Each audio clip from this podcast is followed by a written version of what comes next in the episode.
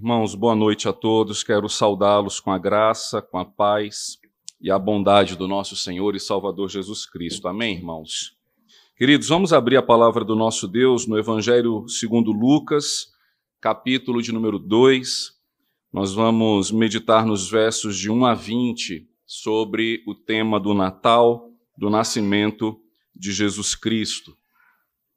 Evangelho segundo Lucas, capítulo de número 2, dos versos de número 1 ao verso de número 20. Mesmo assentados, irmãos, como estamos, estar atentos ao que diz a palavra do nosso Deus na noite de hoje, que diz assim: Naqueles dias foi publicado um decreto de César Augusto, convocando toda a população do império para recensear-se. Este, o primeiro recenseamento, foi feito quando Quirino era governador da Síria. Todos iam alistar-se, cada um à sua própria cidade.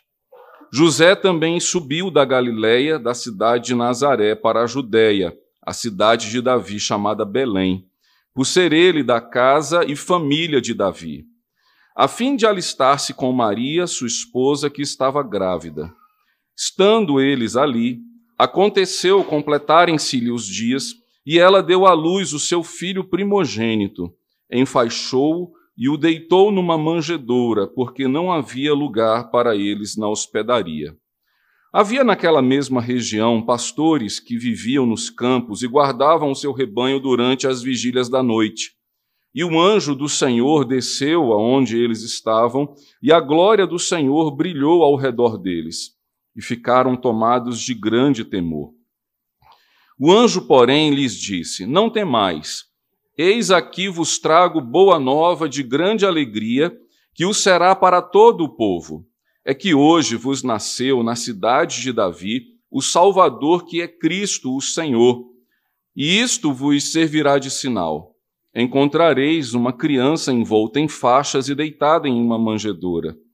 E subitamente apareceu com o anjo uma multidão da milícia celestial, louvando a Deus e dizendo: Glória a Deus nas maiores alturas e paz na terra entre os homens a quem ele quer bem. E ausentando-se deles os anjos para o céu, diziam os pastores uns aos outros: Vamos até Belém e vejamos os acontecimentos que o Senhor nos deu a conhecer. Foram apressadamente e acharam Maria e José e a criança deitada na manjedoura. E vendo-o, divulgaram o que lhes tinha dito a respeito deste menino. Todos os que ouviram se admiraram das coisas referidas pelos pastores. Maria, porém, guardava todas estas palavras, meditando-as no coração. Voltaram então os pastores glorificando e louvando a Deus por tudo que tinham ouvido e visto como lhes fora anunciado. Vamos orar, irmãos. Senhor nosso Deus e bendito Pai, nós louvamos o teu nome, Senhor, nesta noite santa de ajuntamento solene do teu povo, ó Pai, neste lugar. Dedicamos a ti, ó Deus, os nossos louvores, dedicamos ao Senhor as nossas confissões, reconhecendo, ó Pai, que carecemos do perdão e da graça do Senhor sobre nossas vidas. E neste momento, ó Deus, nós rogamos a Ti que o Teu Santo Espírito, que somente Ele, ó Pai, é capaz de falar ao nosso coração, à nossa mente, trazendo-nos, ó Deus, ensino santo, ensino correto. Somente Ele, ó Deus, que pode transformar dia após dia o nosso ser, nos fazendo, ó Pai, sermos crentes maduros, crentes, ó Deus, que amam a Jesus e que são comprometidos com a sua boa obra. Que nesta noite, ó Deus, a tua voz seja ouvida e que a tua palavra, Senhor, alcance a cada um dos nossos irmãos e queridos amigos que aqui estão. É o que nós te pedimos, Pai, em nome de Jesus. Amém. Irmãos, eu gostaria de iniciar essa reflexão sobre o Natal dizendo que não há motivos para não celebrarmos o Natal. Não há motivos para não comemorarmos o nascimento de Jesus. Não há motivos para não nos reunirmos como igreja, cantarmos hinos natalinos, hinos que lembram a cada um de nós a, a encarnação de Cristo, a, o nascimento do Senhor Jesus. E por que eu quero lhe chamar a atenção dizendo que não há motivos? Porque, infelizmente, ao longo do tempo, sempre se levantam motivos para que o Natal não seja, digamos assim, celebrado. Desde os motivos pessoais e particulares que muitos é, acham-se, às vezes, é, no, no, direito de simplesmente dizer eu não gosto do Natal, e quando você pergunta por que, que você não gosta, a resposta é curta e grossa e diz porque eu não gosto. E porque eu não gosto não é resposta. Ou talvez porque tragam alguma carga emocional negativa de algo que aconteceu no passado. E cada um que levanta uma razão e uma expectativa para não celebrar o Natal. Não apenas os argumentos pessoais, familiares e individuais de cada um, às vezes nós nos pegamos também ah, na roda ah, da igreja de eh, eclesiástica de alguns pastores eh, escrevendo, digamos assim, meditações para lhe levar a não comemorar o Natal. E uma delas é que ele diz que eles dizem, né, que na verdade ninguém sabe qual é o dia que de fato o Senhor Jesus nasceu e não sabendo não teria por que celebrar. E ele, eles dizem se o Senhor Jesus quisesse que nós celebrássemos o seu Natal, estaria registrado na Bíblia, ou até mesmo porque não há nenhum mandamento dos apóstolos, não há nenhum mandamento escriturístico dizendo assim: é, a igreja se reuniu para celebrar a, o nascimento de Jesus.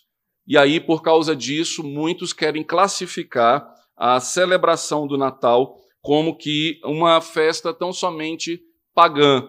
Isso porque na história a igreja cristã adotou o dia 25 de dezembro como o dia do, da comemoração do Natal e do nascimento de Jesus, porque antes, nesse dia, era celebrado a festa pagã em homenagem ao sol invencível.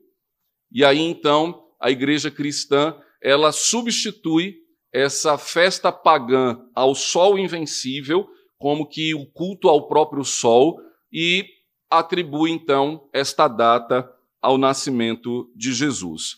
Agora veja, irmãos, do verso de número 1 ao verso de número 7, o que Lucas registra para nós tão somente são dados históricos. Por mais que ele não diga o dia, a hora né, em que Jesus nasceu, ele faz questão de registrar historicamente que Jesus nasceu. E se há na palavra de Deus e nos evangelhos, tanto de Lucas quanto de Mateus, a narrativa de como que as circunstâncias que Cristo veio ao mundo estão explícitas a nós, e se Jesus é para nós a estrela da manhã, se ele para nós é o nosso Senhor e o nosso Salvador, aquilo que iniciei a mensagem deve ser repetido, ou seja, não há motivos para não celebrarmos o Natal.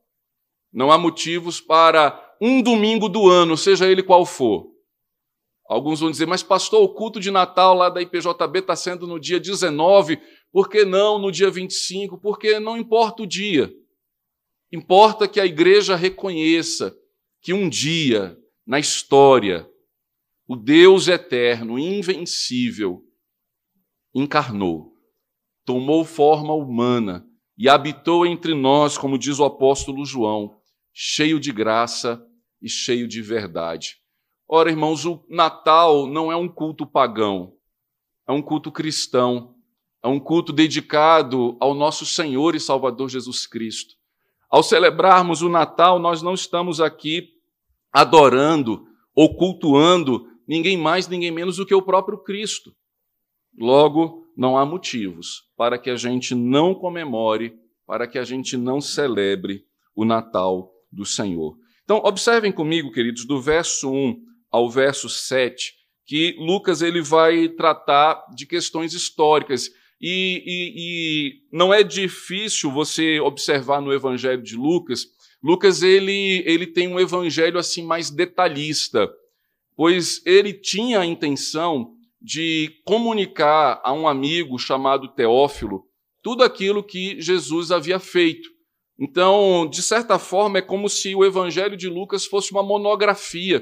Lucas ele não era um apóstolo, ele era o médico amado que andava na companhia do apóstolo Paulo, mas ele era alguém envolvido na obra do Senhor, havia estado na companhia dos demais apóstolos, e ele tem então como fonte do seu evangelho os próprios apóstolos do Senhor Jesus. E aí então ele traz alguns registros que nos outros evangelhos não são encontrados. Observe comigo que ele diz o seguinte, no verso primeiro: Naqueles dias foi publicado um decreto de César Augusto, convocando toda a população do império para recensear-se. Este, o primeiro recenseamento, foi feito quando Quirino era governador da Síria. Todos iam alistar-se, cada um à sua própria cidade. José também subiu da Galiléia, da cidade de Nazaré, para a Judéia, a cidade de Davi, chamada Belém, por ser ele da casa e da família de Davi, a fim de alistar-se com Maria, sua esposa, que estava grávida. Veja, até aqui o verso 5, Lucas ele traz um registro histórico de onde e por que Jesus nasce em Belém da, em Belém da Judéia. Se os irmãos observarem, José e Maria, eles moravam na cidade da Galileia.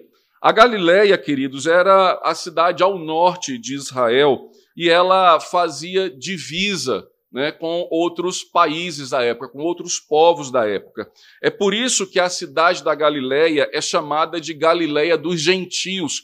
É como se aquela cidade, sendo israelita, sendo uma cidade é, judaica, mas ela sofre tanta influência dos estrangeiros que fazem divisa com ela, que os próprios israelitas a menosprezavam, dizendo assim: olha, a Galileia é dos gentios, a Galileia é dos estrangeiros, ou seja, eles absorveram a cultura gentílica, eles absorveram a cultura dos outros povos e, por causa disso, então, a, a Galileia era conhecida como a Galileia dos gentios. Mas como no próprio verso 4 nos diz, quando o imperador César Augusto decreta o recenseamento, e aquilo ali era não um alistamento militar, não era isso, mas era o objetivo de, de fato, contar a população, de saber quantos povos ali é, habitavam em cada cidade. Eles deveriam, portanto, ir à sua cidade natal, a cidade ah, da, da, raiz do seu povo.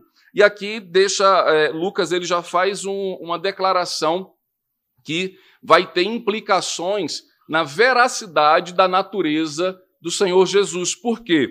Porque Deus havia prometido a Davi, lá em 2 Samuel, capítulo 2 Samuel, né, Silas? Toda vez que eu falo no singular, eu me lembro do Silas me corrigindo. Lá em 2 Samuel, no capítulo 7, Deus faz uma aliança com Davi e diz assim: Olha, é, você vai me construir uma casa, não, eu que vou construir uma dinastia para você. E Deus promete a Davi que do trono de Davi, é, a, a, a família de Davi não se apartaria do trono. Ou seja, Deus está dizendo que o Messias, o rei de Israel, o eterno rei de Israel, seria filho de Davi. E aqui então uh, Lucas ele já demonstra uh, de qual família Jesus está nascendo. Ele está nascendo na descendência de Davi. E por isso, então, eles foram se alistar lá em Belém, da Judéia. E quando eles estavam ali para se alistarem, para participar do recenseamento, então, diz o verso 7, que Maria deu à luz ao seu filho primogênito e enfaixou numa manjedoura porque não havia lugar para eles na hospedaria. Então, perceba que quando Lucas ele diz nos dias de César Augusto e no tempo de Quirino, governador da Síria, ele está dizendo a, a, ao povo de Deus o seguinte: olha, não foi alguém que nasceu e simplesmente existiu, mas foi nos tempos de Augusto, de César Augusto, nos tempos de Quirino, que Jesus nasceu e Jesus veio ao mundo. Depois, então, de dar esse fundo histórico, né, esse panorama histórico do, do, do episódio, da ocasião e das circunstâncias que haviam acontecido na, nos tempos de Jesus, do seu nascimento, a partir do verso 8 até o verso 20, agora é, o nosso evangelista Lucas vai falar e declarar aquilo que aconteceu nos céus. E como que as circunstâncias divinas e celestiais alcançaram as circunstâncias terrenas para comunicar ao mundo a chegada do Messias, a chegada do Senhor. Então, observe comigo, queridos, que em primeiro lugar, o céu, né, os anjos, o Senhor envia os seus anjos a um povo que era considerado desprezado.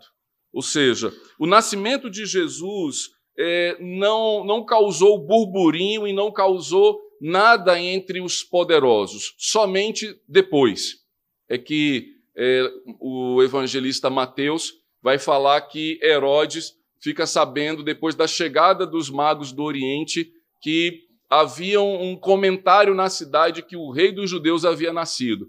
Mas até esse momento, a notícia foi dada a gente simples, a gente humilde, a pessoas que, por exemplo, não eram contadas no censo. E, e Lucas deixa isso aqui muito claro. Ah, quando, quando a gente é, vê esses pastores, você pode assim imaginar o pastor de igreja, mas não é o pastor de igreja, é um pastor de rebanho. E os pastores de rebanho, eles não tinham, digamos assim, boa fama. É, eles, eles não tinham domicílio próprio. Eles viviam de, de viagem, de pasto em pasto, buscando alimento para suas ovelhas. É, eles é, diariamente quebravam as leis cerimoniais de Israel. Diariamente eles é, mercadejavam os seus próprios animais. Imagine alguém nos nossos dias que, que tem, quem sabe assim, uma profissão onde ele não tem paradeiro nenhum. Né? Dificilmente uma moça vai querer se casar com este rapaz que diz assim: O que, que você faz da vida? Ele fala assim: Eu viajo. E, e, e não é de Volvo 540 FH, né? que tem interclima, ar-condicionado, que para imposto, que tem até cama na cabine. Eles viajavam em, em, em carruagem, a pé. É, eles precisavam fazer sua própria segurança, praticamente andavam armados. Há, alguns comentaristas dizem que alguns pastores, inclusive, é, praticavam é, furto, aproveitando acordados na madrugada, além de cuidar de ovelha, furtavam também. Eram homens literalmente assim, a quem? Veja, foi no tempo do recenseamento, cada um deveria procurar a cidade onde é, você nasceu, seus pais nasceram para ser contados, os pastores não estavam nem aí para recenseamento. Eles não estavam preocupados em serem contados, eles estavam preocupados em vender a, a sua mercadoria. E aí, então, a, diz que foi a estes homens que o Senhor mandou com que os anjos aparecessem. Foi a, a esses homens que o Senhor incentivou a ir até Jesus. Jesus, é, ainda recém-nascido, não recebe comitivas reais. Ele recebe gente simples. Ele recebe gente que tem, quem sabe, o seu nome questionado pelos seus vizinhos. Pessoas que, digamos, em algum momento não são de boa fama. E aí, então, o verso número 8 em seguinte diz o seguinte: Havia naquela mesma região pastores que viviam, veja, nos campos, era onde eles habitavam, guardavam o seu rebanho durante as vigílias da noite. E um anjo do Senhor desceu aonde eles estavam, e a glória do Senhor brilhou ao redor deles, e ficaram tomados de grande temor. O anjo, porém, lhes disse: Não temais, eis aqui vos trago boa nova de grande alegria, o que será para todo o povo. É que hoje vos nasceu na cidade de Davi o Salvador, que é Cristo, o Senhor. E isto vos será por sinal: encontrareis uma criança envolta em faixas e deitada em manjedoura. E subitamente apareceu com um anjo uma grande multidão de milícia celestial louvando a Deus, dizendo: Glória a Deus nas maiores alturas e paz na terra entre os homens a quem ele quer bem. Veja que, que cenário, irmãos, transformador. Começa num grupo de pastores que viviam nos campos errantes, sem domicílio próprio, sem direção, digamos assim, correta de para onde ir, de né, literalmente vivia onde o vento soprava, onde ouviam falar, quem sabe, de uma festa de venda e compra lá, eles estavam. E agora um anjo aparece a eles e eles são tomados de grande temor por terem visto a glória do Senhor. E o anjo já diz: Não temam, eu trago boa notícia. Perceba a, a que tipo de pessoas a mensagem do Natal é comunicada. A mensagem do Natal, queridos, não é comunicada a pessoas que acham-se cheias de si mesmo, importantes demais para mudar a sua agenda, mudar o seu itinerário e ir até Jesus. Pessoas que se acham importantes quando ouvem as boas novas de salvação, elas respondem não como aqueles pastores responderam, indo imediatamente aonde Jesus estava. Pessoas que são cheias de si, que não são humildes, pessoas que não reconhecem a sua própria fraqueza e limitação, ao ouvirem a mensagem do Evangelho, elas vão responder da seguinte forma: é, daqui a pouco eu vou, no meio da festa eu chego. Quem sabe no próximo mês, o convite do Natal, o convite das boas novas de salvação, chega, queridos, para aqueles que têm o coração humilde, reconhecendo que quando a notícia nos é dada da salvação em Cristo, não há nada mais importante, não há nada mais do que fazer se não ir até aos pés de Jesus e se não ir até a presença de Jesus. E será, irmãos, que nós não temos sido aquelas pessoas que só têm ido a Jesus no Natal? Será que não temos sido aquelas pessoas que são tão cheias de si, tão ocupadas, com a agenda tão lotada, pessoas que se acham tão importantes que ir à igreja todo domingo, encontrar com Cristo e com seu povo, ah, eu tenho coisas mais importantes para fazer. Ah, eu tenho coisas mais interessantes para viver. Ah, eu tenho outras necessidades que são mais urgentes do que ir até Jesus. E sabe, você diz, ah, eu nasci na igreja, eu sei como é que são essas coisas. Eu sei como é que é domingo pós domingo, eu não tenho tanto interesse de ir. Ou seja, nós não temos temor algum de dizer que não temos interesse de ir até Jesus. Nós não temos, de certa forma, o coração contrito e quebrantado para ouvir o convite do Natal, para ouvir o convite do nascimento de Jesus, para ouvir o convite acerca da sua obra de salvação e respondermos positivamente, com temor e tremor, nos colocarmos envolvidos na obra do Senhor. Além de pessoas simples, além de pessoas humildes, a mensagem do Natal chega para aqueles que precisam de boas novas.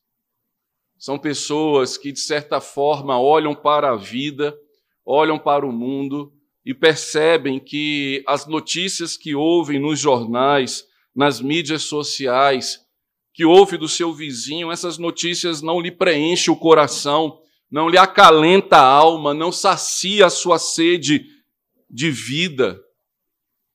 É por isso que o Evangelho é chamado de boas novas, de grande alegria. É boas novas de grande alegria, irmãos, quando nós reconhecemos, em primeiro lugar, que a morte é um problema e que um dia nós a enfrentaremos. As boas novas é de grande alegria quando também, em segundo lugar, nós reconhecemos que o pecado é um problema que nos afasta do nosso Deus que quebra os nossos relacionamentos interpessoais, que salapa a comunhão da igreja e a alegria da celebração do culto a Deus. As boas novas de grande alegria, ela é de grande alegria quando, em terceiro lugar, nós reconhecemos que necessitamos para todo sempre do Senhor. Se nós não tivermos essas convicções no nosso coração de que um dia a morte vai bater na porta da nossa casa, algum ente querido ou nós mesmos a enfrentaremos e o que será depois dela. Se recebermos a boa nova de grande alegria, certamente teremos, ainda que a tristeza da despedida, mas teremos a alegria de saber que a nossa esperança venceu a morte. Se quando falhamos e nos equivocamos e tomamos atitudes que são é, contrárias à vontade de Deus, A boa nova de grande alegria me ensina que eu posso me arrepender e que eu posso confessar as minhas faltas e deixar aos pés da cruz de Cristo as minhas culpas e as minhas transgressões, sabendo de que quando eu faço isso com um coração sincero e verdadeiro, eu me levanto na presença de Deus justificado e declarado justo, porque Ele nasceu, porque Ele encarnou e morreu em nosso lugar. Quando o vazio da alma acomete o nosso ser e o emprego, a viagem de férias, as últimas compras do mês, quando elas já perdem a sua validade de alegria e de efeito sobre o nosso coração e a nossa mente, nós lembramos que a boa nova de grande alegria é eterna. Em outras palavras, foi isso que o anjo comunicou àqueles pastores, que viviam tão somente a comprar e vender animais, a quebrar a lei, a viverem errantes, dizendo: olha, o problema de vocês está resolvido. Vocês que estão sendo vistos à margem do povo, que tem uma profissão que não é tão nobre, vocês agora vão conhecer aquele que lhe justifica a vida, aquele que lhe dá sentido à alma. E ele então fala do Salvador. E a boa nova qual é? A boa nova, o anjo diz no verso 11, é que hoje nasceu na cidade de Davi o Salvador, que é Cristo, o Senhor. E aí então, certamente os anjos dizem e anunciam né, nessa cidade de Davi onde que eles deveriam procurar e ele vai dizer: olha, procure uma criança que está deitada numa manjedoura. E por que, que era fácil encontrar uma criança deitada numa manjedoura? Porque a manjedoura não era local para criança recém-nascida. Talvez outras crianças nasceram naquele mesmo dia, naquela mesma noite de Jesus, mas certamente eles estavam em casa, estavam na hospedaria, estavam em algum lugar é, propício ao nascimento. Encontrar uma criança em meio a um estábulo, em meio a uma manjedoura, não era algo cotidiano. Então, ao chegarem na cidade de Belém, eles certamente procuraram: olha, cadê a criança que nasceu na estrebaria, que foi posta na manjedoura? E todos sabiam onde estava Jesus. Jesus estava ali também a, a, ao relento, junto com seus pais e, quem sabe, com algumas pessoas que ajudaram no seu nascimento. E aí, então, depois que o anjo declara a boa nova de salvação, dizendo que o Salvador nasceu, o Messias havia encarnado, entra em cena o testemunho celestial.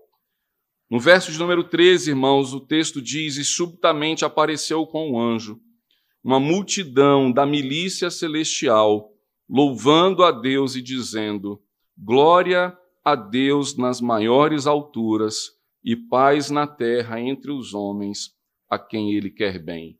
Qual é a mensagem é, celestial do Natal?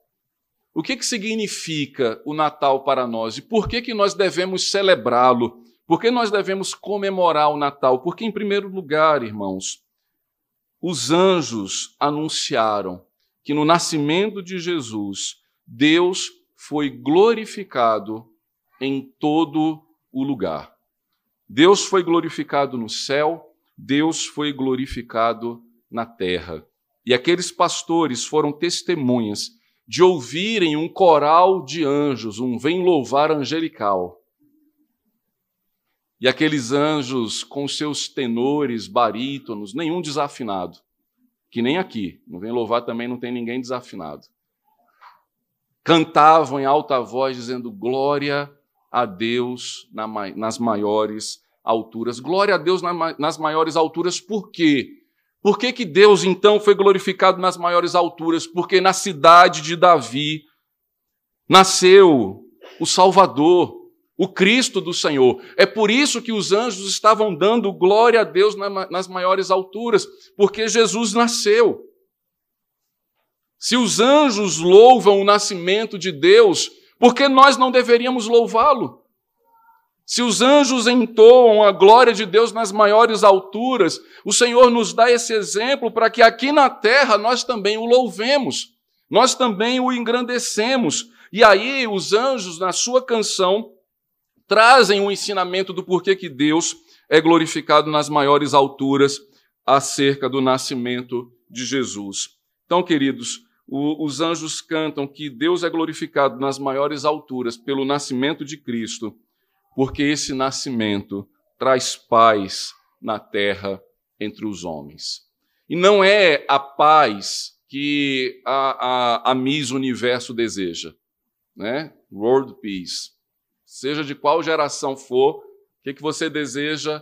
A paz mundial. E essa paz não traz paz. A paz que os anjos cantam, que o nascimento de Jesus promove entre os homens, não é a paz de acordo bilaterais entre nações inimigas. Não é uma paz de aperto de mão, como que a gente às vezes faz com os nossos filhos. Peça desculpa ao seu irmão. Desculpa. E segundos, minutos e horas depois, a guerra volta a acontecer. O Senhor, através desse cântico angelical, anuncia, queridos, que eu e você, que antes éramos inimigos da cruz de Cristo, que antes vivíamos nessa inimizade, opostos ao Evangelho, opostos a tudo aquilo que se diz Deus, é em Cristo Jesus que nós temos paz com Deus. É em Cristo Jesus que nós somos reconciliados com Deus. Por isso, o Natal é a boa nova de grande alegria, porque nós podemos agora proclamar ao mundo: Jesus nasceu, e com o seu nascimento, com a sua vida e com a sua obra, nós temos paz com Deus e uns com os outros. Agora perceba que os anjos também são calvinistas. Eles vão dizer: é paz na terra entre os homens, mas não é para todo mundo. Não é para quem escolher essa paz, né? Para quem Deus deseja essa paz, é a quem ele quer bem. E Deus quer bem ao seu povo. Deus quer bem, quer bem aos seus escolhidos, àqueles que ele predestinou antes da fundação do mundo. Se essa doutrina lhe escandaliza, é preciso passar do leite espiritual, como nós falamos hoje pela manhã. Mas aqui são os próprios anjos dizendo: paz na terra entre os homens a quem ele quer bem. E queridos, Deus nos quer bem. Por que, pastor, você crê que Deus nos quer bem? Porque essa boa nova, de grande alegria, um dia alcançou o meu coração e o seu coração. E se ela nos alcançou, nós nos prostramos e nos rendemos diante do Rei da Glória, do Salvador, do Messias, daquele que é Cristo, o Senhor. O que que faz então pessoas que ouvem a boa nova de salvação, que ouvem os anjos louvando e glorificando a Deus nas maiores alturas e anunciando a paz aos homens a quem Deus quer bem? Bem, queridos, o verdadeiro e genuíno Natal, quando ele é celebrado, ele produz em nós obediência, produz em nós uma disposição espiritual de seguirmos a Jesus. Veja o que diz o verso 15. E ausentando-se deles os anjos para o céu, diziam os pastores uns aos outros: Vamos até Belém e vejamos os acontecimentos que o Senhor nos deu a acontecer. Percebam que é, muitas pessoas têm, digamos, as suas experiências e elas tão somente não passam de experiências. Os anjos, os, perdão, os pastores viram os anjos, ouviram a canção, eles poderiam ficar olhando um para o outro e comentando. Né? Você viu o culto? Percebeu o anjo que estava regendo? Acho que ele estava um pouco mais para lá. Não, não, acho que ele estava no centro. Você contou quantos eram? O texto diz que eram milhares. Essa milícia é, eram que eram milhares. De... Vejam que eles não se atentaram e não se distraíram com a experiência em si mas eles absorveram a mensagem que a experiência veio trazer. Depois que os anjos somem, que, que aquela experiência sobrenatural acontece com eles, eles olham para o outro e fazem, agora a gente faz o quê? Vamos até Jesus. Vamos apressadamente até Belém, vamos encontrar esse menino assentado numa manjedoura. Vamos até ele.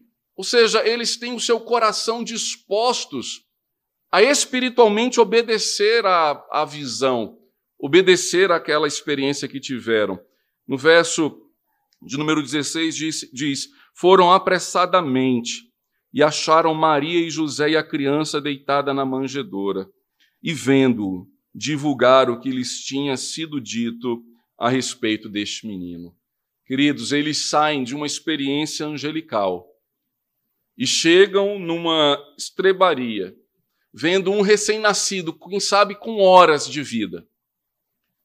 Com a sua mãe, o texto diz Maria José, mas haviam outras pessoas, pela forma que ah, o, o, texto aqui é, é nos falado. Veja o verso 18: diz: Todos os que ouviram se admiraram das coisas referidas pelos pastores.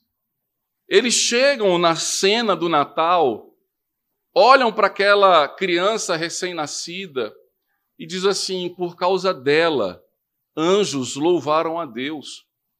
Por causa desta criança, nós recebemos uma visão e ouvimos um coral celestial. O anjo apareceu a nós e disse que esse bebê é o Messias. O Messias que todo Israel esperava, que todos os sacerdotes estudavam nas, nas Escrituras, mas apareceu a simples pastores e comunicou a eles essa verdade, e foram eles que foram lá dizer: Eis aí o Messias. O Cristo do Senhor é esta criança. O Salvador do povo de Deus é esta criança. E todo mundo que estava lá, quem sabe para ajudar Maria e José, se admiraram daquilo que eles estavam falando. Oito dias depois, Maria e José vão ao templo para circuncidar a Jesus. Simeão toma Jesus nos braços, confirmando aquilo que os anjos falaram aos pastores e que os pastores falaram a quem estava perto, e com certeza essa notícia já começava a se espalhar em Israel, quem sabe como um boato. Ó, oh, estão dizendo aí que nasceu o Messias. Estão dizendo aí que o rei nasceu.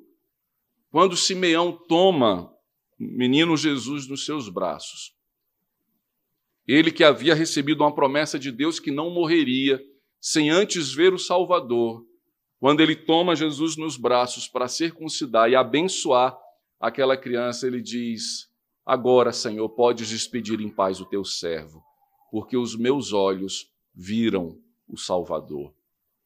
Essa boa nova de grande alegria foi se espalhando, irmãos, desde aquele dia em que Jesus nasceu e tem se espalhado até os nossos dias.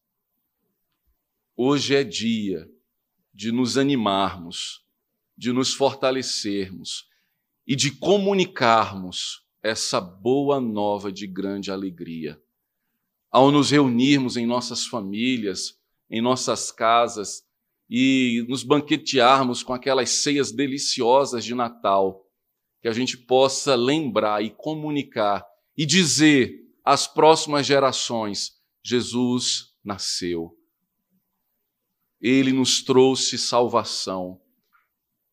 O Verbo se fez carne e habitou entre nós, cheio de graça e cheio de verdade. Quando os pastores começam a pregar e falar: Olha, esse menino é o Messias, a reação de Maria, veja o verso 19: Maria, porém, guardava todas essas palavras, meditando-as no coração. Por quê? Porque esse mesmo anjo que havia falado com os pastores, meses antes havia anunciado a ela, dizendo assim: Maria, e ela morrendo de medo, porque um anjo estava falando com ela, ele diz: Não tema, você é muito favorecida, você é agraciada de Deus, você dará a luz. E ela creu. Ao final, ela diz: Seja feita a vontade do Senhor a esta serva. Ela se coloca para servir a Deus. E aqui então, quando os pastores anunciam o que o anjo falou a eles, certamente Maria está meditando, dizendo assim: foram as mesmas palavras que o anjo me anunciou quando eu fui envolvida pelo Espírito Santo.